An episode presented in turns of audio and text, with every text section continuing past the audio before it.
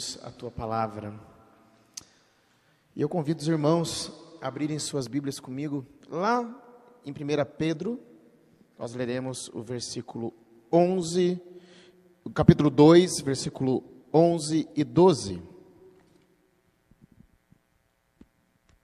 1 Pedro 2, 11 e 12.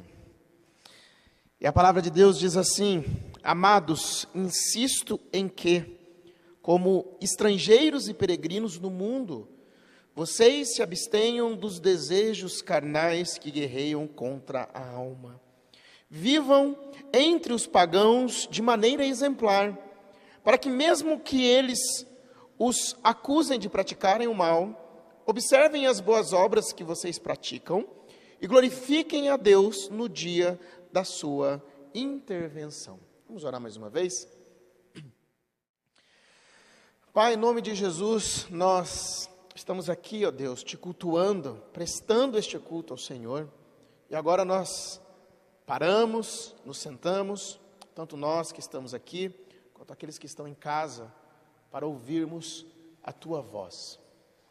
E nós pedimos a Deus que o Senhor abra os nossos olhos e o nosso entendimento para que possamos entender as maravilhas da tua lei. E pedimos que o Senhor nos edifique, ó Pai. Se há pessoas que ainda não se entregaram a Cristo como seu Senhor e seu Salvador, que hoje seja o dia da sua intervenção, ó Deus, da sua visitação Pois é no nome de Cristo que eu oro e agradeço. Amém. Eu ainda me lembro de quando ser evangélico no Brasil era coisa de uma minoria. Ainda nos anos 80, dizer que era evangélico ou crente, lembra? A gente usava muita expressão, né? Eu sou crente. Dizer que era crente em muitos lugares era motivo de chacota. Talvez muitos aqui já sofreram, né? Em alguns lugares, quando diziam, olha, eu sou crente ou eu sou evangélico, e alguém dava risada de você de alguma maneira ou se afastava de você. Porém, ainda se voltarmos um pouco mais no tempo, ser evangélico significava que por mais que muitos discordassem das suas ideias, por mais que muitos nos achassem loucos, ainda assim havia confiança no nosso procedimento. Havia confiança. Contudo, o número de evangélicos aumentou muito nos últimos anos. Uma pesquisa que foi feita no final do ano passado, 2020, nós já chegamos a 31% da população brasileira. 31%, né? E com uma estimativa de que em 10 anos os evangélicos serão a maioria no Brasil, religiosamente. Sim, de certa forma, é uma coisa boa quando nós pensamos assim. Mas, hoje, ser evangélico já não é mais sinônimo de bom procedimento. Nós perdemos muito do nosso prestígio. Muitos já olham para evangélicos não mais como aqueles que ah, têm um bom procedimento diante de todos, mas olham com medo. Eu sou pastor, e nós temos aqui alguns filhos de pastores, e eu já cheguei em alguns lugares e falei: Eu sou pastor. E a pessoa, ah, você é pastor? Então, qual a sua relação com aquela igreja X? De algum escândalo. Então, ser evangélico hoje já não é mais sinônimo de bom procedimento, como foi. Nós perdemos muito o nosso prestígio. E além disso, muitos se dizem evangélicos, Mas eles não agem como? Ao mesmo tempo que cresce o número de evangélicos no Brasil, cresce o número daqueles que são chamados de desigrejados. O que é o desigrejado? É a pessoa que se diz evangélica, mas ela não frequenta a igreja nenhuma, vai de vez em quando. Ela vai de vez em quando. Eu costumo dizer que em muitos lugares as megas igrejas elas crescem porque as pessoas elas vão lá de vez em quando sem compromisso algum, escutam até uma boa mensagem, um bom sermão, né? Tem um louvorzão gostoso, mas volta para sua casa sem compromisso algum. E muitas vezes nem membros, eles são daquelas igrejas. Muitos se dizem evangélicos, mas não agem como. E o mundo, as pessoas à nossa volta, elas estão de olho no que fazemos ou no que deixamos de fazer. O mundo está de olho. E hoje nós chegamos na segunda parte desta carta, a carta de Pedro. Nós estudamos até aqui em oito mensagens, na primeira metade dela. Pedro, ele nos ensina que nós somos peregrinos e estrangeiros. Ele disse isso lá atrás, ele diz aqui de novo na leitura que nós fizemos. Nós somos peregrinos e estrangeiros neste mundo, e em nossa caminhada aqui neste mundo, o apóstolo ele nos exorta a confiarmos em Deus, porque nós temos uma esperança viva. A nossa herança, ela não se encontra aqui, mas ela se encontra no céu, e nós estamos caminhando para lá.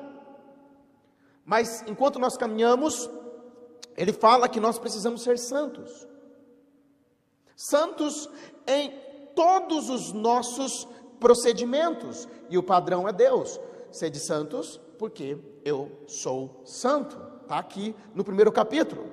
Mas ele fala que, enquanto nós caminhamos, nós fomos colocados dentro de uma comunidade, aonde deve haver um amor fraternal e onde uns devem amar aos outros intensamente, e esse lugar se chama igreja.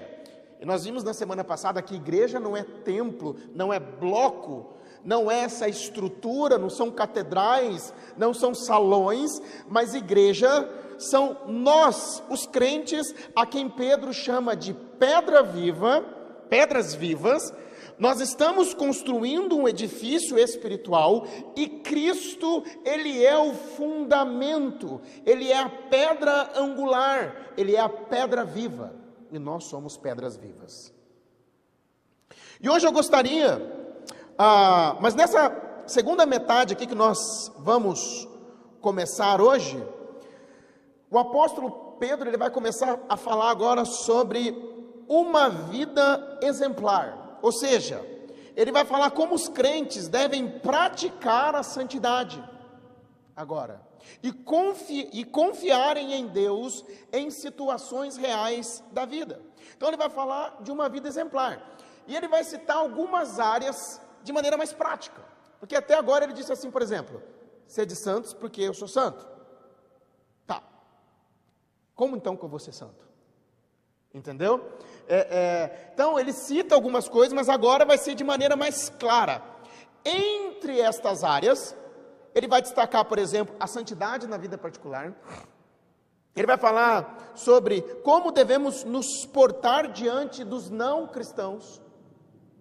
Ele vai falar, por exemplo, como nós devemos nos portar diante das autoridades, por exemplo, no nosso trabalho, no nosso casamento e em algumas outras áreas. E hoje eu gostaria de destacar a santidade na vida particular e no nosso procedimento diante dos não cristãos. E a primeira lição é sobre a santidade na vida particular. Versículo 11 diz assim: Amados, insisto em que, como estrangeiros e peregrinos do mundo, vocês se abstenham dos desejos carnais que guerreiam contra a alma. Pedro, ele começa aqui, essa segunda parte, chamando os seus eleitores de amados. Ou seja, ele está mostrando aqui um tom pastoral. um tom pastoral e uma preocupação com aqueles irmãos e aquelas irmãs que são a família no Senhor. Ou seja, ele está dizendo: olha, amados, mas ele vai dizer algo. E então ele insiste com ele, como ele diz aqui: olha, insisto. Ou seja, ele está encorajando aqueles irmãos, por quê? Porque eles estavam vivendo um momento tenso. Aquelas pessoas estavam vivendo um momento tenso, principalmente porque eram seguidoras de Jesus. Elas estavam vivendo em dificuldades. E mais uma vez o apóstolo chama eles de estrangeiros e peregrinos. Essas duas palavras aqui elas são sinônimas e elas são usadas em relação a pessoas que são residentes temporárias, né? Muito comum isso aqui na nossa igreja, né? Quantos vêm para estudar? Muitos jovens vêm para estudar já com aquela mentalidade assim: eu venho, mas aqui São Paulo não é o meu lugar, porque o meu lugar é lá, de onde vem. Lá é minha casa, entendeu? E a ideia é bem essa. essa. As palavras são usadas em relação às pessoas que são residentes temporárias mas também alguém que está de passagem por um território sem a intenção de residir lá permanentemente. Com relação aos estudantes, eu falo que Deus pega muito deles, porque a maioria dos que estão aqui, que já estão há bastante anos, não sei se o AF tinha essa intenção que está aqui, o Bino que está aqui, o Cezinha que está ali, que estão quase que desde o início, vieram para estudar no Mackenzie, hoje são presbíteros e líderes na igreja. Não foram embora. E muitos vieram para cá e não voltaram para sua terra natal e foram para outros lugares. A ideia é de alguém que reside temporariamente. E o que, que o apóstolo está dizendo aqui? O apóstolo está dizendo o seguinte: que os cristãos, eles estão de passagem aqui neste mundo, a nossa residência não é aqui. Para nós cristãos, a nossa pátria, ela se encontra nos céus. O apóstolo Paulo fala isso lá em Filipenses 3, versículo 20, quando ele diz o seguinte: A nossa cidadania, porém, está nos céus, de onde esperamos ansiosamente um Salvador, o Senhor Jesus Cristo. Então, nós não somos deste mundo, nossa cidadania está nos céus, mas nós estamos aqui. Então, se nós não somos do mundo, mas estamos aqui, qual deve ser a nossa conduta aqui neste mundo? E o apóstolo fala aqui no versículo 11, na parte B. Ele diz assim: Vocês se abstenham dos desejos carnais que guerreiam contra a alma. A vida cristã, ela é um campo de batalha é um campo de guerra. Nós travamos constantemente uma guerra, batalhas contra Satanás, o mundo e a nossa carne. Nós temos esses três inimigos: Satanás, o mundo e a carne. Porém, o pior dos três, o pior dos três é sem dúvida a nossa carne, as paixões que existem dentro de nós. O grande pregador e evangelista Moody, ele disse o seguinte: Eu tenho mais problemas com o Moody do que qualquer outro homem que eu conheço. Eu tenho mais problemas com o Moody do que qualquer outro homem que eu conheço. E Pedro ele diz o quê? Porque os desejos carnais guerreiam contra a alma. Nós estamos em constantes batalhas. E quais seriam estes desejos carnais que guerreiam contra a alma? Ou seja, queridos, esses desejos carnais, eles são qualquer paixão forte que possa surgir no corpo ou na alma. Ele refere-se não apenas a apetites naturais egoístas, porque existe desejos carnais que são naturais, mas por causa da queda eles se corromperam. Mas não está se referindo somente a isso, mas também a pecados que militam dentro de nós, que nos impede no progresso da nossa jornada ao céu. Paulo, o apóstolo, lá em Gálatas, ele fala um pouco dessa guerra. Olha só, Gálatas 5,17, como ele fala dessa guerra. Pois a carne deseja o que é contrário ao espírito, e o espírito o que é contrário à carne. Eles estão em conflito um com o outro, de modo que vocês não fazem o que desejam. Ou seja, é constantemente uma guerra entre o espírito e a nossa carne, a nossa alma. Queridos, alma aqui não divide corpo, alma e espírito, não, tá? Às vezes fala, mas peraí, Pedro está falando de alma, Paulo está falando de espírito. Biblicamente não existe separação, alma e espírito, é uma coisa só. Isso é, uma, isso é uma ideia grega que adentrou dentro das igrejas, mas quando nós estudamos biblicamente, não existe uma divisão de corpo, alma e espírito. O homem, ele é como se fosse uma moeda, lado A e lado B. Imagine assim: o homem é material e imaterial. Material se chama carne, imaterial se chama espírito, é alma, coração, está falando do homem interno. Então, Pedro fala dessa alma que guerreia, ele está falando dessa, dessa alma que guerreia com as, suas, com as paixões, e Paulo está falando da guerra do espírito contra a carne, ou seja, é constantemente. E ele faz uma lista dos desejos da carne. Porque a gente pensa muitas vezes desejo da carne como se fosse só aquelas coisas que nos impulsiona a buscar de uma maneira desenfreada.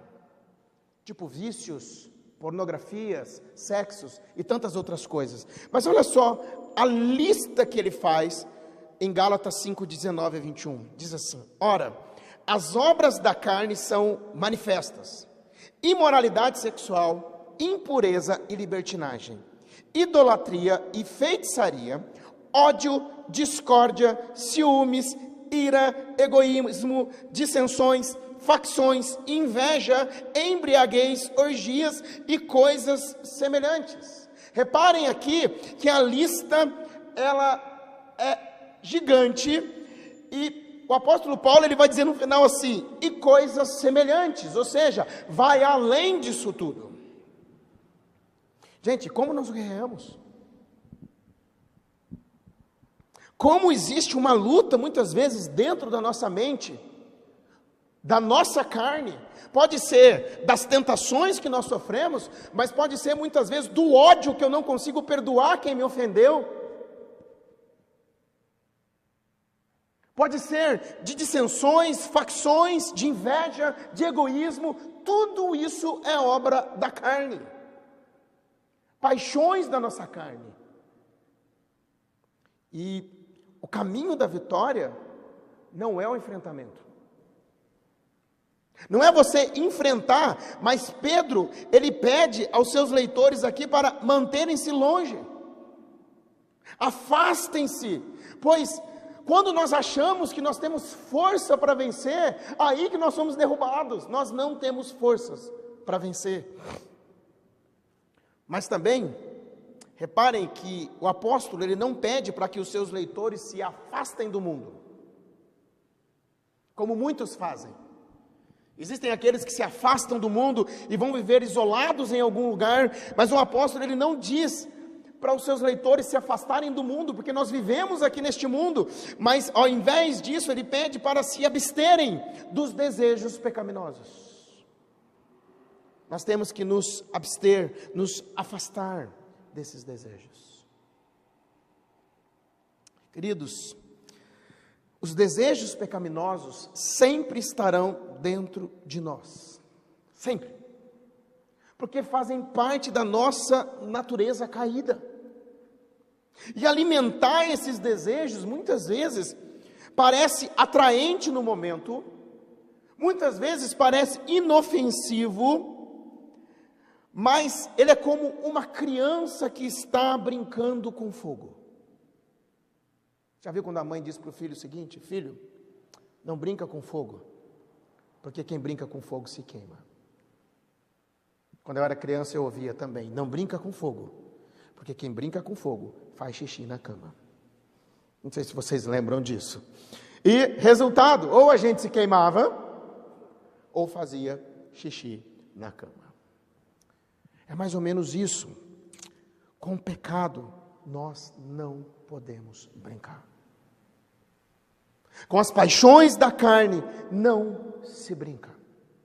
Nós devemos nos afastarmos, nós precisamos dizer não, e se necessário for, precisamos ser como José. José fugiu. José fugiu. E Pedro nos exorta aqui, queridos, a uma vida de disciplina. Há uma vida de disciplina quando nós dizemos não. É por isso que muitas vezes alguém que está passando por algum problema profundo, ela precisa se afastar daquilo. Às vezes, quando é vícios, quando são algumas questões, ela precisa se afastar daquilo, se abster-se daquilo, e ela precisa ganhar força no Senhor para ela vencer aquilo.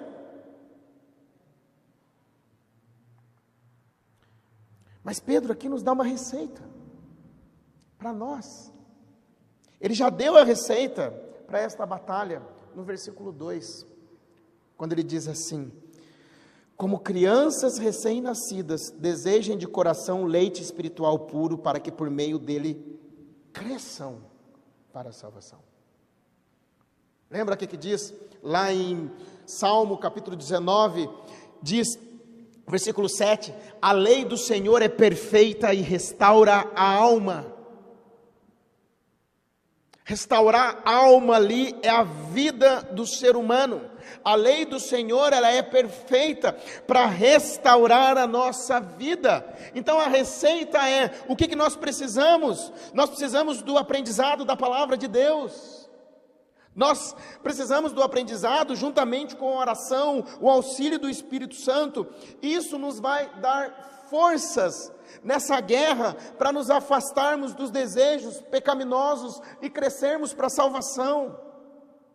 É nós levarmos a nossa mente cativa a Cristo, não cativa nessas guerras. Antigamente, quando um exército vencia o outro exército, ele levava os, aqueles, que sobrevi, é, aqueles que sobreviviam, eles eram levados como cativos. Muitas vezes se tornavam escravos. Então a nossa mente, ela não tem que ser cativa e escrava e perder uma guerra dos nossos desejos pecaminosos, mas ela tem que ser cativa de Cristo. O apóstolo Paulo, ele diz isso lá em 2 Coríntios 10, de 3 a 5. Ele diz assim: As armas com as quais lutamos não são humanas, pelo contrário, são poderosas em Deus para destruir fortalezas, destruirmos Destruímos argumentos e toda pretensão que se levanta contra o conhecimento de Deus e levamos cativo todo o pensamento para torná-lo obediente a Cristo. Nós precisamos levar cativo todo o pensamento a Cristo. Mais uma vez eu digo, não é fácil. Não é fácil, mas temos as armas que precisamos mas se nós nos afastarmos dessas armas, a carne, ela vai se inclinar para os nossos desejos pecaminosos, e mesmo que eles pareçam inofensivos, certamente nós cairemos.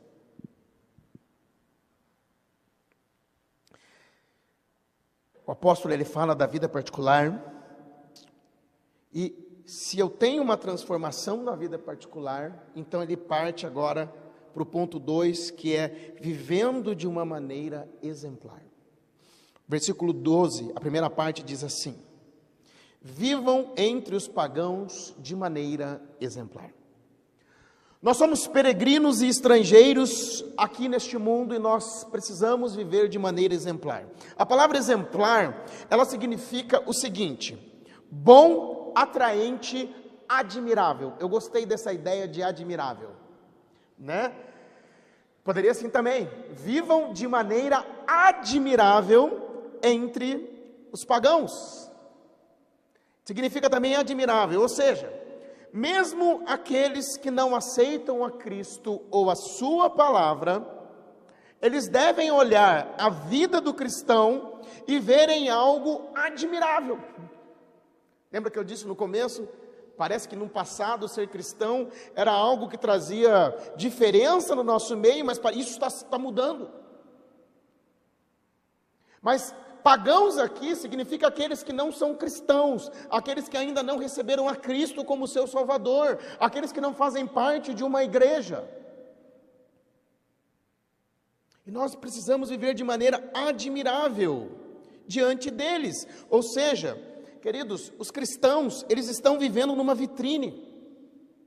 Eles estão à mostra, a sua conduta, as suas obras e palavras, elas são constantemente avaliadas pelos não cristãos, que querem ver se nós realmente vivemos aquilo que nós professamos. As pessoas estão de olho, elas estão observando constantemente.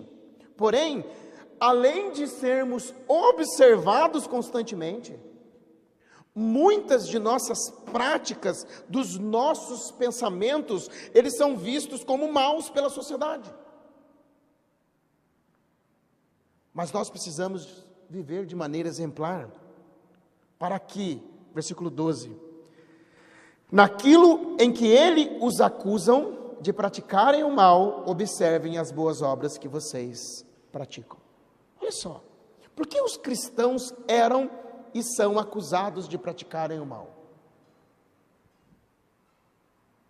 Os cristãos eram e são praticados e são acusados de praticarem o mal. Os cristãos a quem Pedro escreve essa carta, eles estavam sofrendo várias acusações por serem seguidores de Cristo.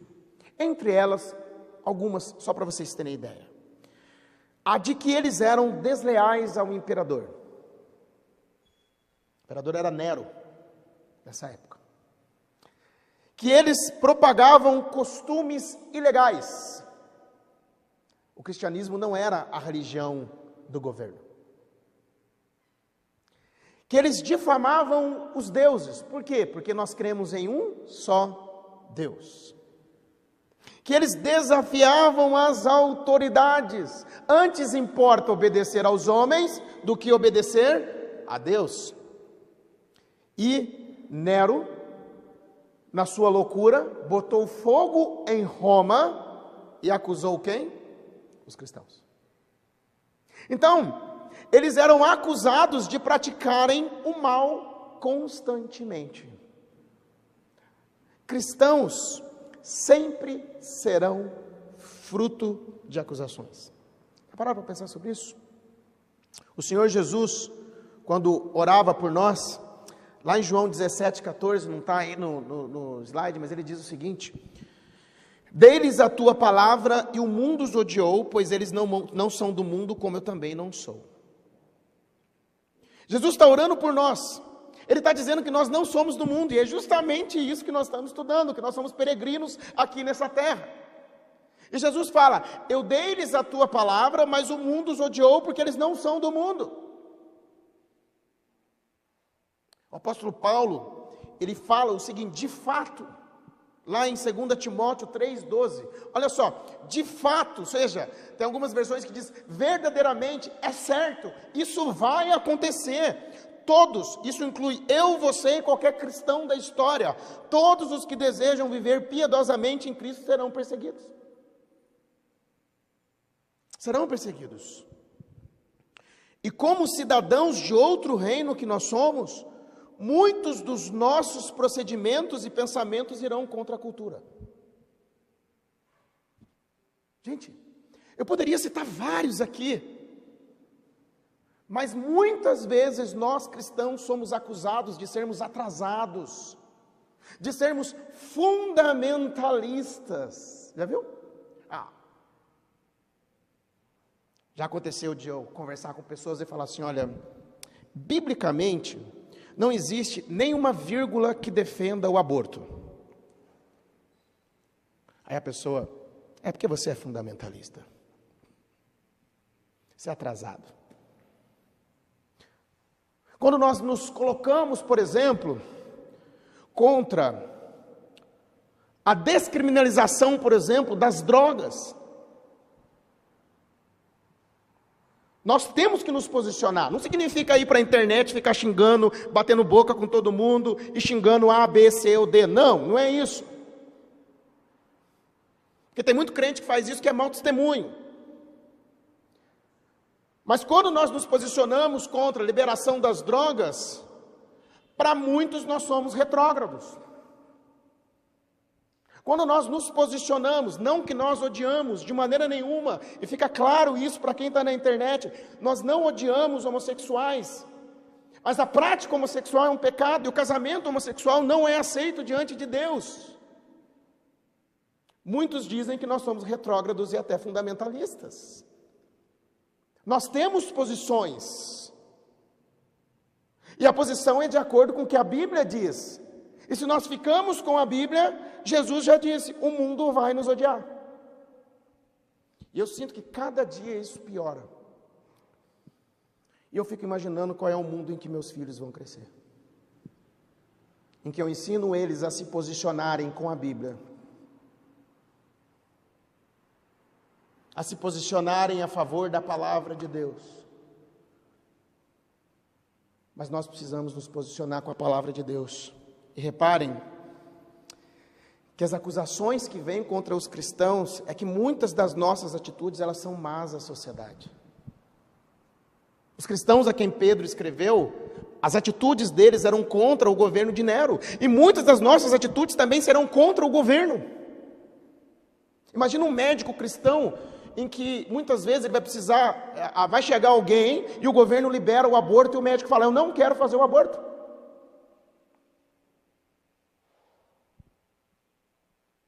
Ah, mas o governo liberou. Antes importa obedecer a Deus do que obedecer aos homens.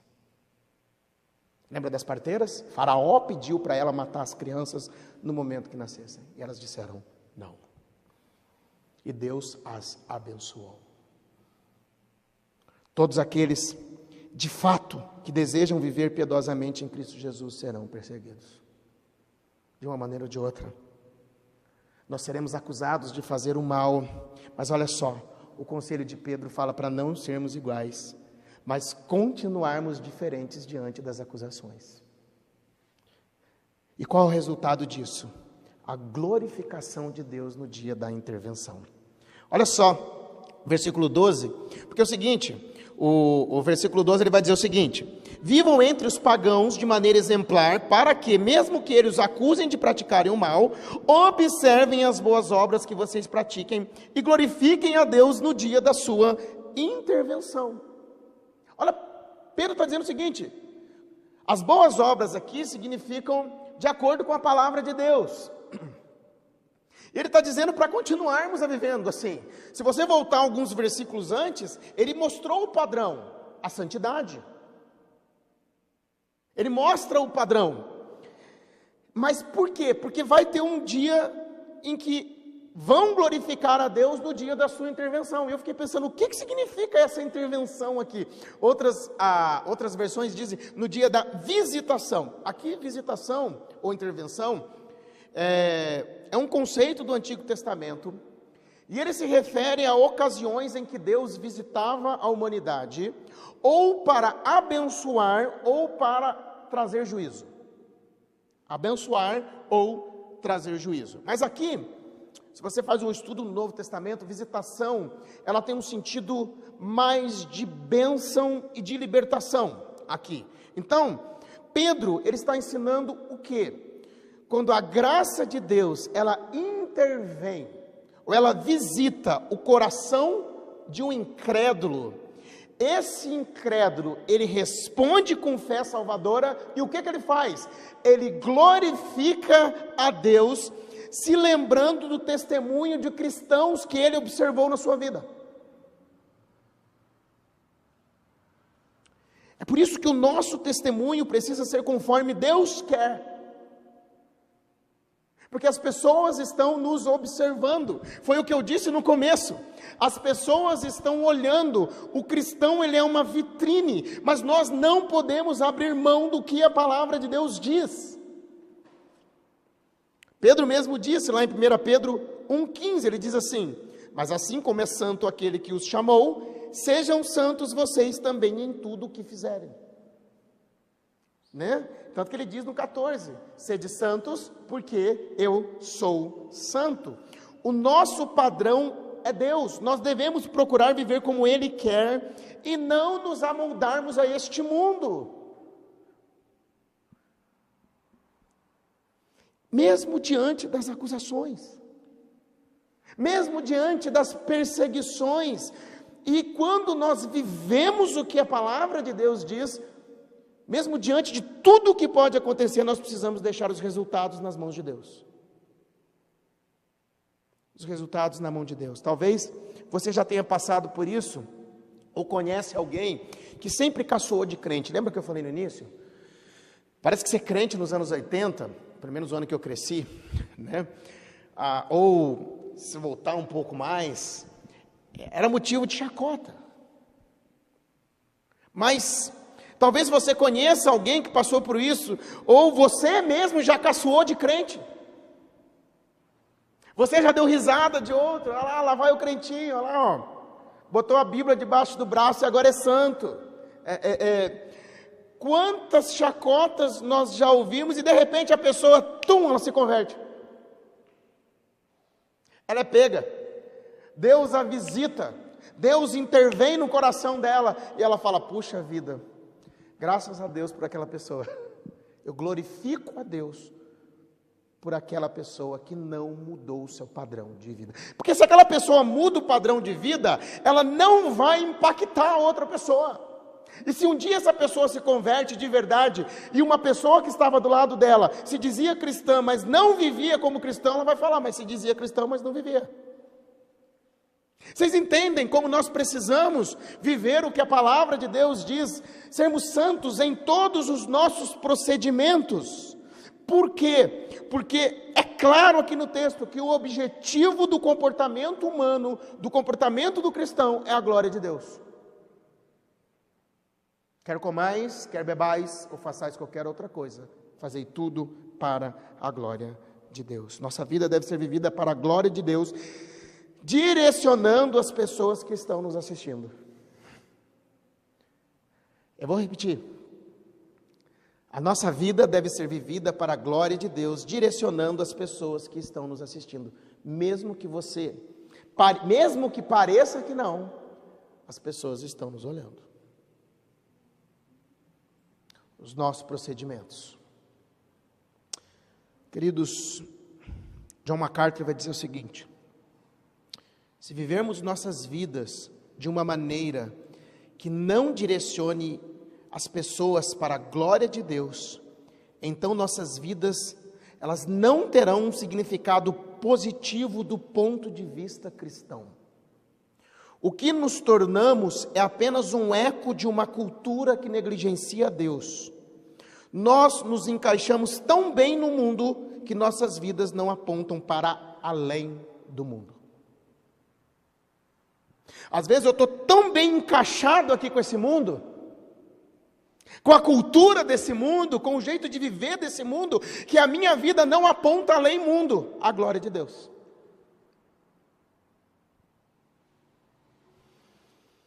Deus nos chama para um viver exemplar enquanto caminhamos neste mundo, como aqui faz a gente fazer uma autoavaliação. Como está a minha vida? Você sabe as lutas que você tem. Você sabe as dificuldades que você sofre. As paixões da carne, sim, paixões da carne. Às vezes a nossa carne se inclina a tantas coisas que são contrárias à vontade de Deus. O mundo vai querer dizer: não, não tem problema isso não. Mas quando eu olho para as Escrituras, aquela lista gigante que o apóstolo Paulo fez lá em Gálatas, são muitas coisas que nós lutamos. Só para a gente ler de novo, Gálatas 5, versículo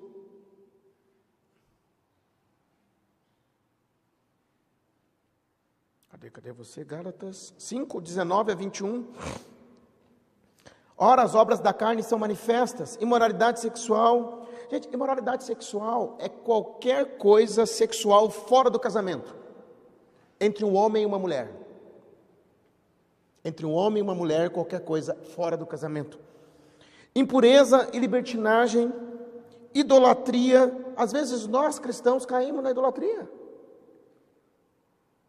Nós idolatramos o nosso emprego, nós idolatramos a nossa família, nós idolatramos o nosso cachorro, nós idolatramos o nosso dinheiro, nós idolatramos tantas coisas.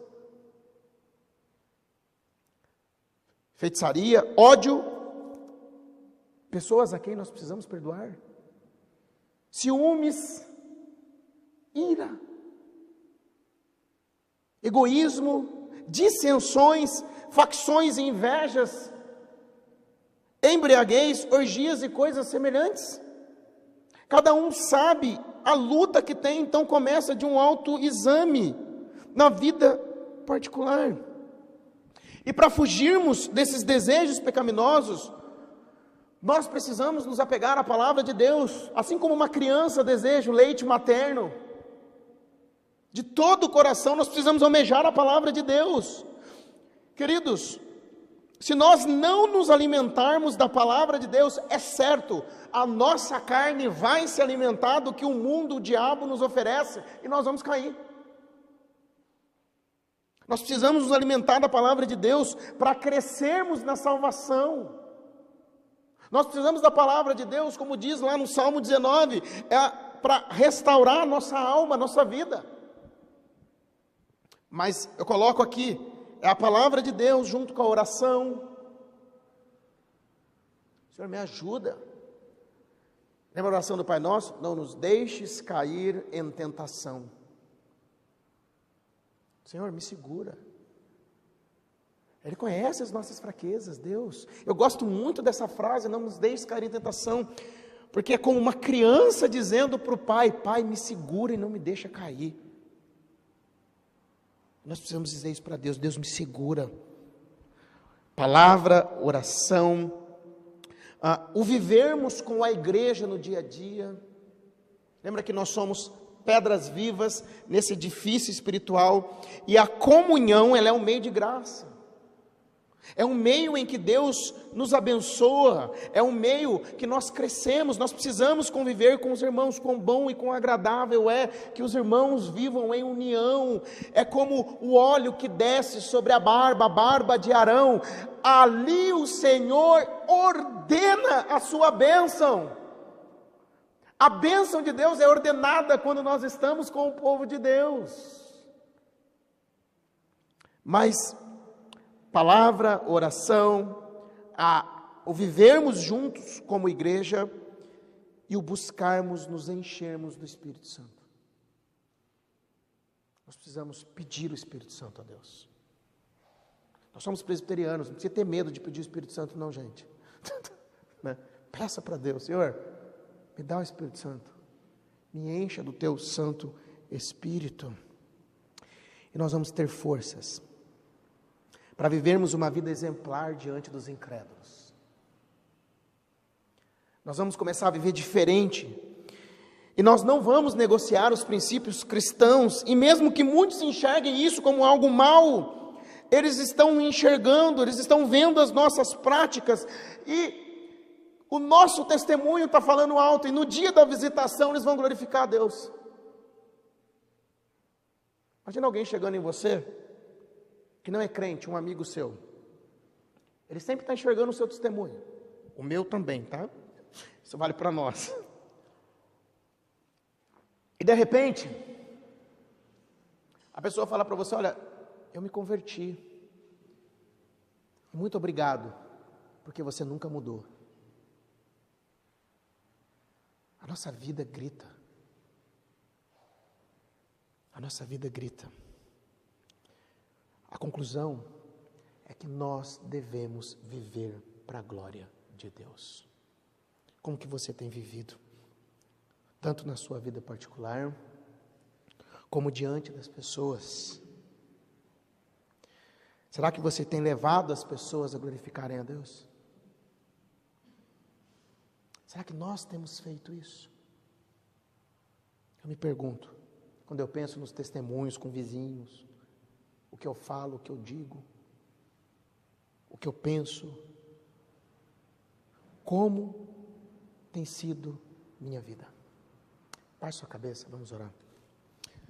Senhor, muito obrigado pela tua palavra tão rica. Dois versículos, ó Deus. Eu quero te agradecer, ó Pai. Eu quero começar em mim. Nos ajude, ó Deus, a vivermos uma vida santa no nosso particular, a fugirmos do que a carne tanto pede, ó Deus. Muitas vezes nós não temos forças. Ajude-nos a nos apegarmos à tua palavra, nos apegarmos à oração, à comunhão com os irmãos. E eu quero te pedir algo, ó Deus, derrama o teu Espírito Santo sobre nós, para que o fruto do Espírito seja visto nas nossas vidas. Pedimos a tua ajuda, ó Deus, para que a nossa vida seja um espelho para que as outras pessoas vejam lá fora, Deus, um exemplo. Nós sabemos que isso não é fácil. Não nos deixe negociarmos a nossa fé, ó Deus, mas nos mantermos firmes na tua palavra e que a nossa vida possa levar outros a te glorificar. Obrigado, ó Pai. Pois é no nome de Jesus que eu oro e agradeço. Amém. Vamos louvar o nosso Deus com mais um cântico.